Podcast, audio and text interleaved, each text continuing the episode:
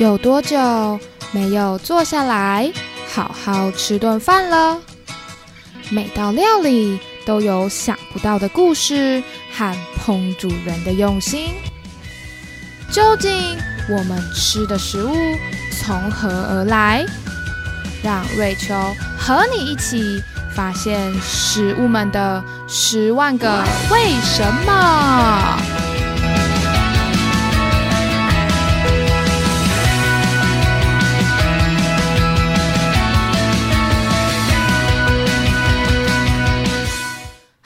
我是瑞秋，欢迎收听瑞秋的十万个为什么。今天是我们节目的第一集，先跟大家来自我介绍一下。我是瑞秋，是个非常爱吃的女子。基本上进到瑞秋嘴巴的食物呢，只能用好吃、超级好吃，还有世界无敌好吃来形容啊。对我来说啊，吃东西、吃美食是一件非常幸福的事情。如果平常啊时间允许，不是可能因为工作的关系要一边工作一边吃饭。瑞秋我呢非常喜欢找一个地方安安静静的坐着，好好的把食物一口一口慢慢的送进我的嘴里。细嚼慢咽，仿佛展开一场只有我和这道美食的对话之旅。那其实瑞秋很长啊，在吃美食的时候，除了一开始，哎，先观察它的外形，看看它是用什么样的食材、什么样的料理方式完成的。在吃美食的同时，我就会开始想。哇，不知道当时是谁这么厉害，发明这么美味的食物，如今瑞秋我才可以坐在这边享用美食。又或者是不知道我现在眼前这道食物，和几百年前、几千年前的这道食物，是不是一模一样的呢？诶，所以瑞秋我啊，就很喜欢吃完东西之后，哇，开始上网。查询食物的资料，查询食物的故事。一查之后发现，哇哦！想不到我们平常吃的每道料理、每道美食背后，都有很多很多令人意想不到的小故事哦。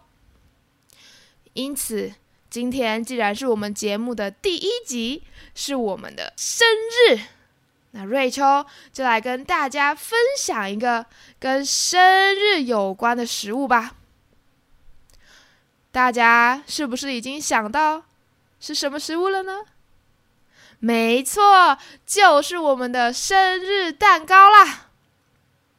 相信现在很多人呐，过生日的时候不免俗的，哎，都要来一块上面撒满着鲜奶油。很多水果、巧克力装饰的生日蛋糕。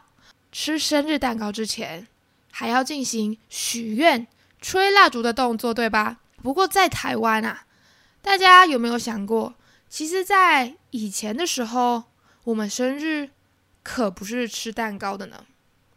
当时，爸爸妈妈会为我们煮猪脚面线，或者当我们的 baby 满月的时候。会准备外形像乌龟的安菇柜，还有准备油饭分送亲朋好友。哇，其实这个吃猪脚面线呐，还有吃安菇柜的这个习俗历史，比吃蛋糕、吹蜡烛的历史还悠久啊。那所以，究竟为什么我们现在过生日的时候，都要学着欧美人士吃蛋糕、吹蜡烛了呢？这可就要回到远古时期的希腊了。古希腊人祭祀月亮女神阿提米斯 （Artemis） 的时候，就会准备圆形的蛋糕，并且插上蜡烛。圆形的蛋糕象征着高挂在天的明亮满月，燃烧的蜡烛象征着将人们的敬意传达给月亮女神。也难怪啊。虽然如今啊，市面上有贩售方形的蛋糕，不过好像我们在庆祝生日的时候，普遍多数人还是习惯吃圆形的蛋糕。诶，也许我们吃圆形的蛋糕，除了大家可以庆祝某个人的诞生喜悦之外，也象征着大家可以团圆，祈求人生就此跟我们的满月一样。圆圆满满吧。不过，为什么在圆形的蛋糕上面插上蜡烛的习俗，会从一开始祭祀希腊月亮女神，转变成如今我们在庆生的时候也会少不了的庆祝方式之一呢？这个就要回到中世纪的德国啦。当时的父母会为小孩子举办 Kinderfest。也就是生日的意思。当时的人们相信，在 Kinderfest 这天，孩子的身体往往是比较脆弱的，可能容易遭受到身边的一些恶灵的侵袭。因此，父母们在孩子生日的早上，就会开始大费周章的为孩子准备蛋糕，并且插上和孩子的岁数相等。但是又多一根的蜡烛，也就是说，如果我接下来的小孩他要庆祝五岁生日，那我就会插上六根蜡烛。而这多一根的蜡烛啊，就是祈求我们的孩子可以平平安安长大之外，还可以多活一岁哦。所以，当孩子在吃生日蛋糕之前许愿，把蜡烛吹熄之后。也代表着往上升起的蜡烛的烟，也可以透过这个动作，将他们的愿望传达给神明，也仿佛孩子因此可以跟神的关系更加亲近喽。吹蜡烛也是我们如今庆祝生日时非常常见的方式之一了。如今我们在过生日的时候啊，哇，现在倒是有非常非常多庆祝方式，不管是和朋友一起去唱个卡拉 OK，或者是和家人吃一顿美味大餐，往往在庆祝的最后，不免俗的都会端上一个生日蛋糕，并且插上蜡烛，进行吃蛋糕、吹蜡烛的庆祝方式呢。透过一年一次难得的庆生，大家可以暂时放下压力。